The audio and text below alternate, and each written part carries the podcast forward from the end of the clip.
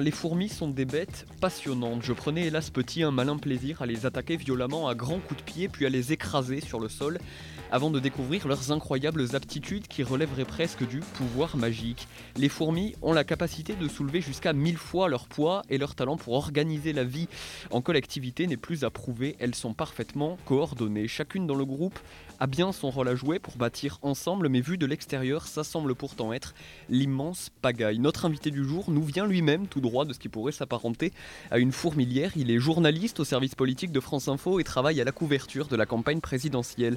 Croyez-le ou non, une rédaction est en ces temps de course à l'Elysée une véritable fourmilière. Ça grouille. En tous sens, on s'en va chercher des sons, des infos, couvrir des déplacements. On va de conférence de presse en conférence de presse et de déjeuner en déjeuner. Il faut dire que l'enjeu est de taille. Informé en temps de campagne, c'est faire face aux chahuts permanents, aux déclarations, aux propositions et à une multitude de micro-événements qui s'entremêlent, le tout étant de récupérer la bonne information et de la traiter efficacement pour la diffuser à l'antenne. Je ne connais en aucun cas ni la nature ni l'ampleur de la force physique de celui qui est installé face à moi. Mais aucune place au doute, j'ai bien affaire à une fourmi. Benjamin Mathieu semble inépuisable et entièrement dédié à sa tâche en ce qui était censé être un rappel, appel téléphonique. Pour convenir de la date et de l'heure de cette émission, nous avons discuté de son métier, de ses difficultés, de ses interrogations et de ses expériences. Il revendique lui-même d'aimer beaucoup parler, ça tombe bien nous, on va aimer l'écouter. Bonjour Benjamin Mathieu. Bonjour, j'espère que vous n'allez pas m'écraser. Non, aucun risque. Vous êtes journaliste au service politique de France Info en charge de la campagne de la gauche. Vous suivez les, candidats dans leurs déplacements, vous préparez les sons, les papiers, les reportages aussi pour l'antenne. Lorsqu'on suit en ce moment la campagne dans les médias, on ne sait plus vraiment où donner de la tête. Déclarations polémiques, petites phrases, meetings complètement ratés, coup d'éclat, retournement de situation, course au parrainage jusqu'au 4 mars 2022. Je le disais, vous vous occupez, vous, de la gauche, Mélenchon, Hidalgo, Taubira, Jadot, Artaud. Ils sont tous candidats, mais les sondages leur prétendent pas non plus tout à fait la même destinée. Alors là-dedans, comment faire le tri? Comment choisir quels vont être les événements que vous partez couvrir sur le terrain ou non? Quelle place vous allez donner à tel ou tel candidat dans votre traitement? Alors déjà, j'ai la chance euh, de n'être pas seul pour couvrir la gauche, heureusement pour moi, puisque comme vous le savez, il y a de très nombreux candidats et là, on, on, va vers un écrémage quand même. C'est-à-dire mm. que euh, Christiane Taubira, a priori, n'aura pas ses parrainages, donc ça fait une candidate de moins. Euh, Philippe Poutou, non plus, qui est quand même assez connu, qui a fait déjà deux, deux présidentielles, a, beaucoup de difficultés. Euh, donc il y a moins de candidats à, suivre. Ensuite, comment est-ce qu'on suit? C'est en fonction aussi de, bah, de l'actualité, c'est-à-dire un, meeting de Jean-Luc Mélenchon euh, où il annonce 6000 personnes, bah, bien évidemment qu'on y va. Euh, mhm. Et qu'une conférence de presse euh, sur un thème qui n'est pas vraiment dans la campagne, on va peut-être regarder ça d'un coin, coin de l'œil. Donc déjà, on est deux. Ensuite, on a un chef de service qui s'occupe quand même de faire un peu de prévision. Et puis, comme vous le savez, tous les matins, il y a une conférence de mhm. rédaction. Et donc, c'est là où les sujets sont, sont, sont décidés. Ensuite, vous parliez tout à l'heure de de ce côté euh, fourmilière. Alors moi, je dirais plutôt qu'on est dans une ruche à France mhm. Info, puisqu'on est les noirs et on est les noirs et jaunes, et euh, c'est plus gentil, je trouve les les fourmis. Je sais pas. Vous laissez les fourmis à France Info. non, mais j'ai pas tellement envie qu'on nous qu'on nous écrase. voilà, c'est plus sympa quand même les les petites les petites abeilles. Euh, il y a un petit côté un peu frénésie effectivement, et on, comme on est une radio d'actu en continu, on saute un peu quand même sur, euh, on va dire sur tout ce qui bouge, mais euh, on fait beaucoup de réactions à. Mhm. Voilà, c'est-à-dire qu'on suit des événements qui sont programmés, tels une conférence de presse, un déplacement ou un meeting. Ça, c'est les grands classiques d'une campagne. Et après, il y a les réactions à. Euh, ça, pour le coup, c'est l'actualité d'une certaine manière qui nous, qui nous amène à réagir. Hmm. Est-ce que les, sondages et les divers chiffres qui peuvent vous parvenir, ils ont une, une quelconque influence aussi dans, la voix que vous portez à des, à des candidats? Vous, citiez Philippe Poutou, qui n'est pas certain d'avoir ses parrainages et qui est crédité euh, de manière assez basse dans les sondages. Vous citiez aussi Mélenchon, qui lui est crédité beaucoup plus haut. Est-ce que ça, ça a une importance dans le temps de parole que vous leur donnez?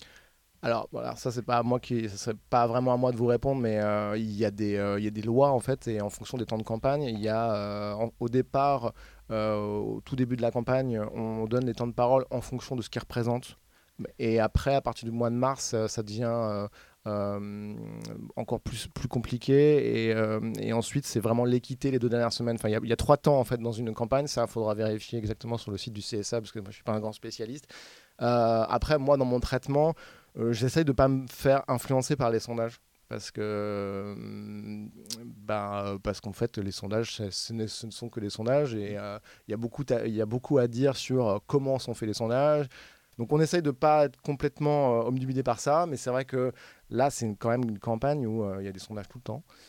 et mine de rien, les candidats, quand même, ils disent qu'ils n'y font pas attention, mais en fait, ça indique des dynamiques. Et en l'occurrence, prenons l'exemple de Jean-Luc Mélenchon, qui, il y a six mois, euh, disait que les sondages n'étaient pas intéressants, pas importants. Il les critiquait beaucoup sur la façon dont ils étaient faits. Et maintenant, comme il, comme il est leader à gauche et qu'il il a dit passer 10%, euh, bah maintenant il parle des sondages de façon plutôt positive. Voilà, chacun y trouve son, son, son, petit, son petite épiphanie. Mm.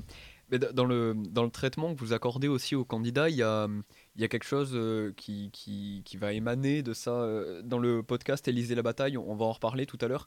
Euh, vous confiez à vos collègues un, off que vous avez eu d'un proche de, Yannick Jadot euh, qui vous dit mais en fait vous nous portez la poisse à force, à force de dire que la gauche va perdre, euh, qu'on est bon à rien et qu'on va se planter, ben, on va finir par vraiment la perdre cette élection, on va finir par vraiment se planter. Donc dans la manière aussi de présenter les choses, des fois vous pouvez avoir un impact aussi sur la campagne directe du candidat. Alors moi, à mon, à mon humble niveau, je n'ai pas la prétention d'influencer la campagne, mais c'est sûr qu'un média comme France Info, c'est un média de masse. Donc clairement, c'est sûr que si on ne fait que parler de la gauche, qu'en gros c'est la loose pour la gauche, se distille dans, euh, et qu'on n'est pas les seuls, bien évidemment, se distille ce chemin de la loose pour la gauche. Et c'est un peu ce qui est arrivé avec la primaire, en fait.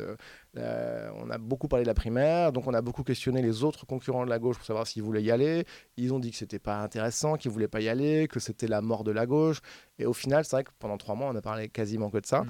Très peu de fond, et c'est un problème. Et c'est un peu comme, vous savez, les, les chiens qui se mordent la queue c'est-à-dire le mouvement elliptique, c'est-à-dire euh, on sait plus, euh, on sait pas qu'est-ce qu'on qu'est-ce qu'on poursuit en fait. Mm. Ouais. Je sais pas si j'ai vraiment répondu à votre question. J'aime bien mon idée du chien qui se Une belle métaphore. Après, en même temps, c'est, on, parlait des sondages tout à l'heure. C'est enfin, ces sondages-là et cet intérêt qu'on, porte, qu'on porte aux, candidats, ils, corroborent un peu avec, euh, avec l'audience qu'on fait. si on prend le, euh, l'exemple de vos interviews dans les matinales ou des, grosses émissions politiques, des gros programmes politiques, comme il peut y avoir certaines soirées sur France 2 par exemple, on n'a pas la même audience avec euh, récemment c'était un Jean-Luc Mélenchon ou un Yannick Jadot. Euh, quasiment un million de différence en termes de téléspectateurs. Ouais, c'est ça, 1 million 3 pour Jadot, je crois, et 2 millions 1 pour, pour Mélenchon. Donc ça a aussi eu une importance. Le, bah Là, pour le coup, clairement, je trouve que c'est beaucoup plus un indicateur plus fort que, que les sondages. Euh, parce que bon, déjà, l'échantillon d'un sondage, c'est 1000 personnes, donc euh, c'est quand même euh, assez faible. là, on parle de millions de téléspectateurs. Mm. Et effectivement, quand vous avez quasiment le double de gens qui vont regarder Jean-Luc Mélenchon, c'est donc qu'il y a un intérêt quand même plus fort mm. que pour la campagne de Yannick Jadot. Est-ce que ça va se répercuter dans les sondages? Honnêtement, moi, j'en ai, ai aucune idée. Hein. Je sais pas, ça se trouve, il va faire 12%, mais Yannick Jadot, mais j'ai du mal à y croire nous, en tant que reporter, on, voit des dynamiques euh, sur le terrain. On voit, en gros, euh, mon boulot, mon job, c'est quand même d'être reporter terrain, pas vraiment être de, l'analyse politique. Moi, je ne suis pas fan de cette matière-là. Et euh, ce que je vois de la campagne de Yannick Jadot, c'est quelque chose qui n'est pas très emballant. Quoi. Voilà. Après, c'est quand on voit les meetings de Jean-Luc Mélenchon, pour le coup, c'est très bien organisé, ça fait vraiment truc de masse. Donc c'est plus porteur dans une campagne. Mmh. Vous, vous, travaillez pour, pour France Info, un média qu'on dit traditionnel, vous, vous citiez un média de masse tout à l'heure. Aujourd'hui, on a le sentiment que vous avez plus tout à fait le monopole du théâtre politique, qu'il y a des, nouveaux espaces qui se sont ouverts, des nouveaux espaces pour la campagne. La politique, elle se joue aussi parfois dans des cadres maintenant un peu plus informels. Euh, les réseaux sociaux, évidemment, des émissions ou des lives des candidats, que ce soit sur leurs Instagram, leur YouTube, leur, leur chaîne Twitch, c'est autant de, zones dans lesquelles l'information est, elle est encore moins encadrée, moins facilement vérifiable. Et, pourtant, euh, ces espaces-là, ils sont largement investis par les candidats et par leurs équipes. On vous a préparé une petite minute de, mix avec tout ce que les, candidats ont l'habitude de, de, présenter sur leurs réseaux sociaux et on vous en parle après. Je voulais vous dire ma, satisfaction euh, d'avoir pu échanger comme ça euh, pendant de longues heures avec des Français dans des échanges toujours passionnants, parfois même avec beaucoup de passion. Je suis heureux d'être ici dans les Alpes-Maritimes où je viens parler du quotidien des Français, d'immigration, de sécurité et aussi euh, évoquer euh, la nécessaire union des droits. Vive la bière Vive Ah,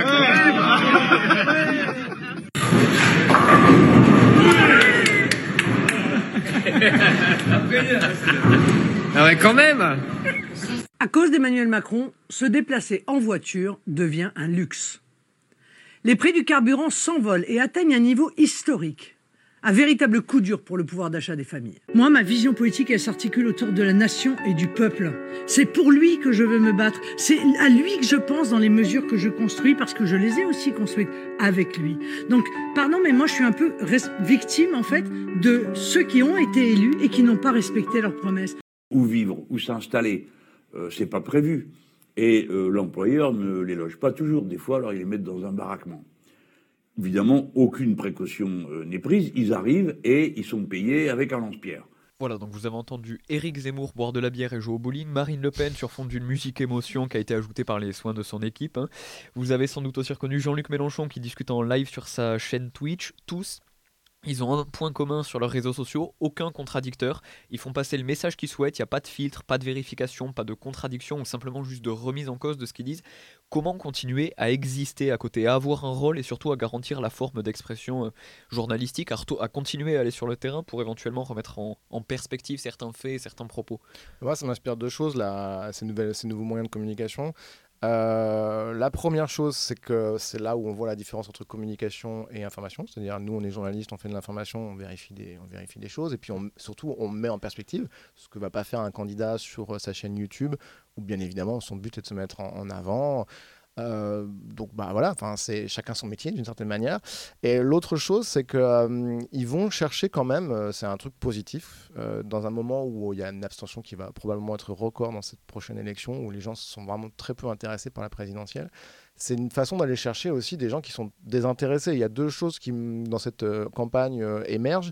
Une youtubeuse euh, qui s'appelle une femme, alors que pour le coup je ne connaissais pas, et qui est en train de faire des portraits de. Elle passe 24 heures avec chaque candidat. elle est assez connue. Il euh, faudrait que vous retrouviez le nom, mais euh, si vous-même ne le savez pas qui, qui c'est, c'est. C'est des vidéos du Go Décrypte sur les ah, nouveaux médias. C'est pas, c'est pas, c'est une, une, femme d'une quarantaine d'années qui euh, passe 24 heures avec chaque candidat. et elle est très suivie sur sa communauté, sa chaîne YouTube. Et Joanne Berda, un truc dans le genre, je sais plus exactement son nom, mais bref, en tout cas, ça fait des, c'est des vidéos qui font des, des millions de vues. Et ça touche plein de jeunes qui s'intéressent pas à la politique. Et l'autre chose que je trouve intéressante, c'est Twitch. Ça, pour le coup, c'est mm. assez récent. C'est plutôt, euh, au départ, c'était plutôt des gamers qui étaient là-dessus. Et au-delà du fait que euh, Mélenchon, par exemple, a une chaîne Twitch, il y a pas mal de monde qui, le suit, euh, il y a aussi des émissions politiques d'un nouveau mm. genre, genre Backseat, par exemple, présenté par Massier, Jean Massier. et pour le coup, ça, je trouve ça intéressant parce que c'est des nouvelles formes aussi de journalisme. Et là, pour le coup, c'est du journalisme. C'est-à-dire, on va chercher des jeunes là où ils sont, sur des réseaux plutôt gamers. Euh, et on va leur proposer une émission politique qui peut ressembler à un truc un peu classique. Je vous parlais de Hugo Décrypte qui fait aussi une mhm. émission sur, sur, Twitch, mais en parlant de façon un peu différente, en étant plus jeune, un peu plus corrosif, euh, plus fun aussi, c'est plus drôle. Et euh, ça dépoussière quand même vachement l'émission classique de genre, par exemple, Élysée 2022 sur France 2, qui est une émission très classique de, de, de, de, de, campagne présidentielle. Quoi. Mm. Bah, toujours dans cette idée d'aller chercher d'autres publics, des gens qui potentiellement euh, s'éloignent un peu des, masses médias. J'en viens à votre euh, podcast. Vous, couvriez la course à la mairie de Paris en 2020 avec le podcast euh, Paris la bataille. Et désormais, vous êtes sur bah, un nouveau front, celui des, présidentielles. Vous intervenez très régulièrement dans le podcast Élysée la bataille, qui est proposé par France Info. On va en écouter un extrait. Élisée la bataille, le podcast des services politiques de France Info pour tout savoir sur la présidentielle à venir. Bonjour, c'est Neila Latrousse avec Benjamin Mathieu, Adrien Beck, Julie-Marie Lecomte. Salut à vous trois, épisode de retrouvailles, nos meilleurs voeux pour euh, cette année 2022, nos meilleurs voeux aux auditeurs, aux amoureux de la politique. Janvier, on entre dans le dur de la campagne et pour les candidats. C'est un peu le mois euh, de tous les dangers. Élisée la bataille, épisode 23, c'est parti. Et on y retrouve bien là l'identité hein, de France Info, le ton qui reste sérieux, une impression de se retrouver euh, un peu au, cœur des événements et en même temps à l'écoute, le temps il est plus informel qu'à l'antenne, on vous imagine en studio un peu plus détendu, vous vous tutoyez déjà, ce qui arrive rarement pour pas dire jamais, euh, jamais. jamais à l'antenne. C'est une manière du coup euh, d'investir là aussi avec le podcast différemment des nouveaux espaces de communication et de venir informer Ouais, et d'ailleurs, pour la petite anecdote, euh, le, tutoiement, ça a été très compliqué pour certains. Je, je tairai leur nom, mais euh, certains du service politique ont vraiment eu du mal. Donc maintenant, c'est bon, ils ont, ils ont compris. Mais c'est vrai qu'au début, euh, faire passer le message qu'il fallait être un petit peu, un petit peu différent, qu'on ne mm. s'adressait pas au même public, qu'on n'était pas à l'antenne, qu'on n'était pas écouté par des millions de personnes et qu'on avait le droit de faire un peu un pas de côté, ça, ça, a été, ça a été compliqué. donc moi, j'ai fait Paris la bataille, qui était le, le, premier podcast, qui était vraiment pour le coup très marrant, où il y avait de, c'était très décalé, mais en gros, c'était histoire d'occuper le terrain, on va dire ça comme ça. Et derrière, ça a été décliné pour la grosse élection, la présidentielle, et effectivement, on est revenu à un ton un peu plus sérieux, mais quand même, enfin, on se marre. je oui, sais si vous avez écouté, il y a des moments où on se fait des blagues qu'on ne pourrait jamais faire à l'antenne, et si je faisais ça, je me ferais vraiment mmh. disputer. Et puis, on essaye aussi de parler sans notes. alors, des fois, des fois, on peut pas parce que le thème est trop précis. Donc, moi, des fois, j'écris beaucoup et au final, je lis, de temps en temps d'ailleurs. Euh, mais la plupart du temps, on essaye d'être dans la discussion et bah, du coup, ça, ce qui donne ce côté un peu, euh, voilà, discussion à bâton rompu, euh, on s'échange des trucs, quoi. Et c'est ce qui fait que ça, ça, change un peu aussi le ton. On, vous croirait presque en, conférence de rédaction, un peu des fois échanger avec le chef du service politique, avec la personne qui anime le podcast, entre vous aussi, entre entre, entre journalistes. Ça donne l'impression, mais c'est très préparé. Mais tout, tout l'intérêt du truc, c'est de donner l'impression que c'est facile, en fait. Mm. Mais du coup, dans, dans cette discussion, il y a j'ai vu aussi le, fait de, prendre le temps du recul aussi. Quand on écoute France Info, vous le disiez, c'est euh, euh, de l'info en continu, c'est d'aller couvrir beaucoup de choses tout le temps. Il y a beaucoup de densité euh, d'informations à, l'antenne. On a l'impression que dans le podcast, avec ce ton un peu plus informel, ce pas de côté que vous faites et voilà le, tutoiement, le fait que vous soyez ensemble, vous prenez le temps de, de détailler, d'expliquer, d'aller sur des terrains que vous n'avez pas forcément développés à l'antenne. c'est plus compliqué et plus de synthétiser, de, prendre du, recul quand on fait de l'info en continu et qu'on produit pour l'antenne? Bah, en fait, on a l'habitude, mais c'est vrai que les formats, euh, pour moi, c'est contraignant. C'est-à-dire, ce qu'on appelle un format news, c'est soit un papier, c'est 50 secondes, donc en fait, quand vous avez des infos, souvent euh, vous avez de quoi écrire deux minutes, voire plus, et donc il faut mm. synthétiser en 50 secondes. Un news euh, euh, avec des sons, c'est une 10, une minute 10, donc c'est mm-hmm. très court. Et sinon, le format classique, c'est soit un QR, question-réponse, c'est deux minutes. Ça peut aller à 2 minutes 30, ou un reportage long, c'est deux minutes aussi. Donc au final, dans tout ça, vous ne mettez pas mm. grand-chose, d'où l'intérêt d'anglais un sujet. Donc ça, vous l'apprenez en école de journalisme. Anglais, c'est mettre une problématique, quoi. Mm-hmm. Et donc on va, on va évacuer 99% de ce qui s'est passé pour, euh, pour aller sur un point. Euh, mais effectivement, euh, le podcast permet d'aller en profondeur sur un thème, un angle, et en plus d'avoir l'éclairage de tout le spectre politique, c'est-à-dire moi je fais la gauche, mes collègues font la majorité, la droite, l'extrême droite. donc c'est vrai que c'est assez intéressant de, pouvoir sur une thématique balayer l'ensemble du spectre politique. Mmh. Dans le podcast, j'en parlais tout à l'heure, vous vous confiez beaucoup sur des offs que vous, que vous obtenez. C'est comme ça que vous les nommez, des déclarations des, des candidats eux-mêmes ou des membres de leurs équipes parfois. Euh, le micro, à ce moment-là, il, n'enregistre plus. On parle à l'abri de la diffusion et surtout de manière qui est souvent, euh, d'une manière pardon, qui est souvent anonymisée. Comment on les obtient ces offs quand on est sur le terrain? Bah, C'est assez simple en fait de les obtenir parce que les hommes politiques et les femmes politiques euh, aiment beaucoup parler aux journalistes. Donc voilà, et euh, François Hollande notamment aimait beaucoup parler aux journalistes euh, à point qu'un livre est sorti sur un président ne devrait pas dire ça en plein exercice et ça l'empêchait d'ailleurs d'être candidat. Donc euh, en fait on, bah, on, passe des coups de fil. La plupart du temps, c'est des textos, on s'appelle et on, discute. Et après, on s'arrange entre nous de, est-ce que cette parole est. donc, on pose la question c'est est-ce que vous voulez réagir on? Moi, je préfère. Mmh. Et je leur dis, euh, si vous voulez pas réagir on, bah, ça sera du off. Voilà. Mhm. Et, euh, mais euh, ça permet d'avoir des citations, parce qu'on a des citations dans les papiers. moi, je suis pas un grand fan du off, hein, pour être très honnête, mais c'est obligatoire si vous voulez comprendre ce qui se passe. parce qu'il y a énormément de sous-textes dans les parties. Par exemple, je vous prends un exemple en ce moment de ce qui se passe chez les Verts. pourquoi la campagne est si peu euh, dynamique, bah, il y, a plein d'enjeux autour des, des, hum, législatives.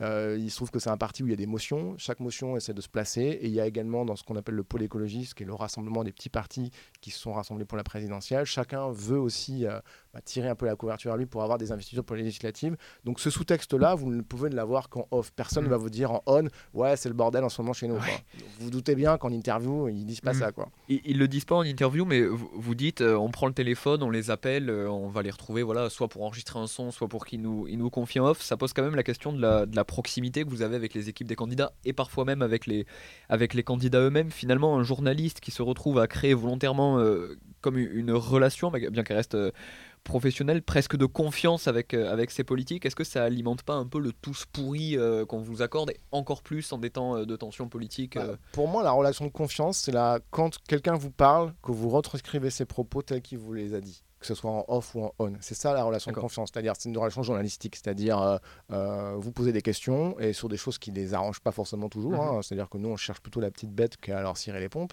euh, et dans les papiers, ils vont voir ou lire ce, qu'ils ont dit. Et donc, c'est ça ce que j'appelle une relation de confiance. C'est-à-dire, quand vous ne défendez pas les propos, ce qui arrive quand même très souvent, mm. et voilà, il y a des journalistes qui se prennent pas trop la tête sur les citations.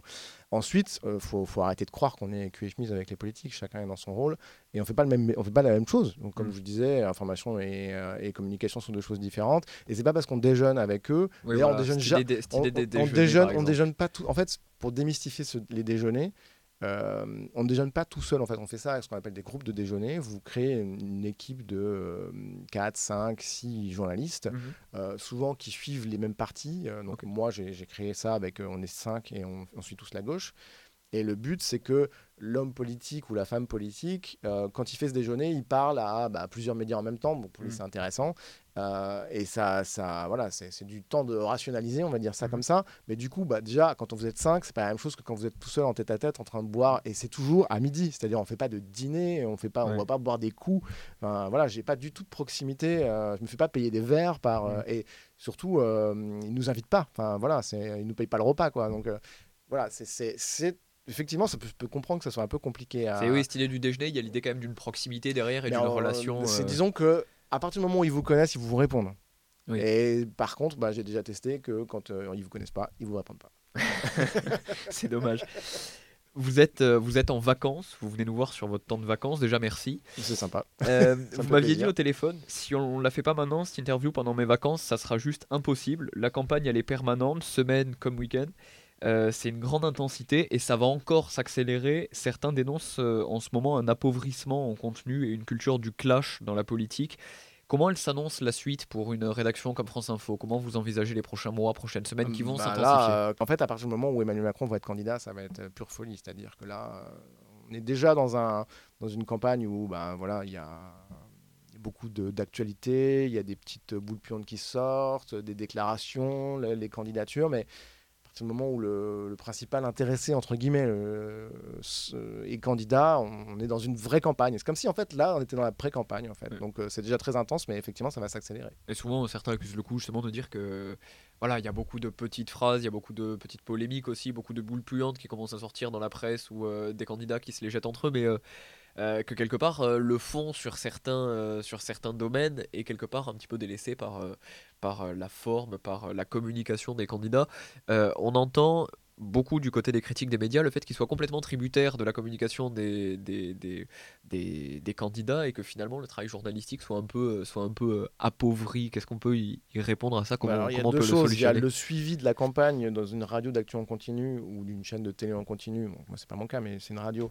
Euh, donc forcément, on est sur euh, qu'est-ce qui se passe dans la journée, dans l'actu, et en fait, c'est le rôle de, ce genre de médias. Hein. Enfin, c'est de l'actu en continu. Mmh. Ensuite, heureusement que même une chaîne comme France Info euh, fait du décryptage, fait du reportage, prend des thématiques. hier, il y a les candidats qui étaient tous à Radio France pour passer une journée avec tout un panel de jeunes et ils ont passé toute la journée à répondre à des jeunes sur des questions. Là, aujourd'hui, ils sont devant le CESE. Enfin, heureusement qu'il n'y a pas que le clash. Voilà. Après, c'est sûr que ça, ça, dépend de la manière dont vous vous informez. En fait, si vous passez votre journée à écouter France Info, je pense que vous finissez par péter un plomb. Euh, si vous passez votre journée sur les réseaux sociaux, c'est pareil. Si vous êtes dans une bulle euh, de complotistes, ben, vous aurez toujours les mêmes infos. Il faut varier ses sources. Euh, ça, en fait, être bien informé, ça demande quand même un certain effort. contrairement à ce qu'on pourrait croire, et la presse payante aussi a un vrai intérêt. Donc euh, moi, par exemple, je suis abonné à plein de trucs sur mes deniers personnels parce que je suis passionné d'infos et donc euh, euh, je vous invite à faire de même. Mm. Oui, ce que, ce que, vous, ce que vous soulevez sur, sur les candidats qui, qui discutent avec, avec les jeunes, c'était Sybille Veil qui le défendait ce, ce week-end, ce dimanche, dans une tribune dans, dans Le Monde. Sybille Veil, PDG de Radio France. Pas, mais c'est ma, ma patronne. la PDG de Radio France, justement, la patronne qui qui, explique justement ça. Je la cite que les médias dits de masse jouent historiquement ce rôle de, fédérateur, de rassembler largement euh, les Français et de créer du, commun. Sauf que pour elle, aujourd'hui, chacun est un peu dans son couloir de nage, sous l'effet notamment des réseaux sociaux. Et c'est là que la société se, se segmente, pour reprendre certaines certaines euh, de ces expressions. Donc c'est ça aussi qui est intéressant pour vous, c'est de recréer du commun et d'essayer de récupérer le, plus de monde possible. D'ailleurs, il y a beaucoup d'efforts pour récupérer les jeunes aujourd'hui qui partent notamment sur les réseaux sociaux et qui écoutent beaucoup moins C'est un grand classique des campagnes présidentielles. Hein. Prenez les campagnes de Jacques Chirac, c'était déjà, euh, il allait chercher les jeunes. Euh, enfin bon, dans, dans, chaque présidentiable va chercher les jeunes dans ses campagnes. Ça c'est ça c'est c'est c'est grand classique. Par contre, euh, euh, à moi tout seul, ou en tout cas une radio comme France Info, peut pas, euh, peut pas être l'alpha et l'oméga du, du du, du, débat. Quoi. on peut quand même souligner, et il faut pas se voiler la face, qu'on est sur une droitisation des débats, qu'une chaîne comme CNews a pris une importance incroyable, qu'elle a donné, et ça a été prouvé, notamment C8 et Hanouna, a donné une place surdimensionné. À il est rentré dans le jeu de la présidentielle aussi avec, Zemmour, voilà, il a été sur l'antenne de CNews pendant trois ans. Euh. Donc bon, ça, c'est aussi des choses que moi je, vois et que, qui m'inquiètent. Il hein. faut, faut, être, euh, faut quand même être honnête. C'est-à-dire que le service public, c'est un tout petit euh, truc. les gens, il y a plein de gens qui ne s'informent pas avec les radios du service public ou avec les télévisions du service public et service public à défendre dans les, dans les prochains mois. à défendre, mais la critique, est, la critique est importante aussi. Hein, pour, faire, euh, pour avoir un bon service public fort, euh, et qu'il faut aussi un service public qui se mette en, remette en question. Donc c'est à vous aussi euh, d'être critique par rapport à ce que vous écoutez, vous voyez, vous entendez. On vous réinvitera si vous voulez. On fera ah la bah, critique de France Info avec vous. Après euh. la campagne, alors. merci de vous être déplacé, d'être venu pour le premier numéro de Regarde ton monde, à la réalisation de l'émission et du podcast Lola. Et juste le mot de la fin qu'on laisse à Yann.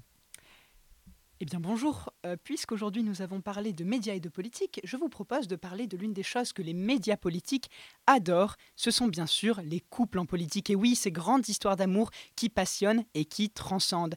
Et les couples et la Ve République, eh bien c'est toute une histoire.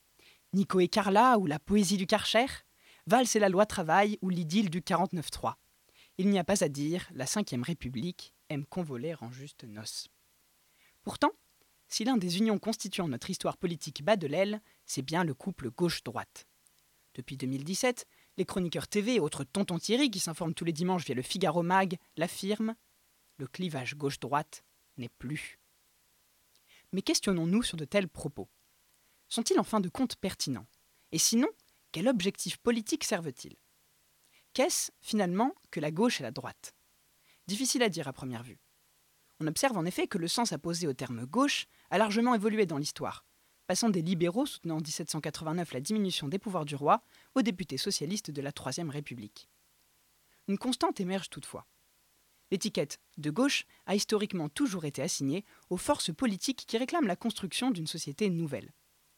A l'inverse, les qualificatifs de droite et d'extrême droite furent toujours assignés au soutien de la préservation de l'équilibre en place, voire aux partisans d'un retour à un ordre antérieur. Parler de gauche et de droite, c'est donc en réalité parler de progressisme et de conservatisme tout simplement. Or, le clivage conservation-progrès est consubstantiel de l'activité politique. Le clivage gauche-droite ne peut donc pas disparaître. Puisque parler de mort du clivage gauche-droite est un non-sens théorique, pourquoi des figures aussi éminentes que l'ami Marlène Schiappa se font-ils les chantres de telles thèses affirmant dépasser les clivages? Eh bien, tâchons d'y apporter une réponse. La politique d'Emmanuel Macron est selon notre définition précédente de droite, car soutenant la préservation du libéralisme actuel, voire même un retour à un ordre passé par le démantèlement des acquis sociaux. La propension du camp libéral à se dire progressiste lui permet ainsi d'ériger le libéralisme économique actuel au rang d'horizon indépassable comme évolution inéluctable de l'homme. Pour paraphraser le philosophe Jacques Rancière, les libéraux remobilisent l'idée marxiste d'un aboutissement du genre humain, celui-ci devenant le marché et non plus le socialisme le libéralisme se mue en seule issue, il serait dès lors absurde, selon cette logique, de chercher à s'opposer à lui, et donc de lutter contre toute forme d'inégalité. Telle la reine d'Angleterre et les Allemands qui portent des crocs chaussettes, le clivage gauche-droite, n'en déplaise à bien des candidats à l'élection qui vient, ne meurt jamais. Comment dès lors lutter contre de telles fumisteries? Eh bien, à mon humble avis, en en revenant à l'essentiel, aux sciences sociales, à l'histoire et à la philosophie politique, des prismes d'analyse essentiels et pourtant malheureusement délaissés par un modèle médiatique structuré par le capitalisme concurrentiel. Alors, cessons d'écouter les analystes autoproclamés de CNews et écoutons plutôt Regarde ton monde. On en revient aux médias concurrentiels pour terminer. Merci Benjamin Mathieu. Merci à vous. Merci à vous tous. Et donc à un prochain numéro.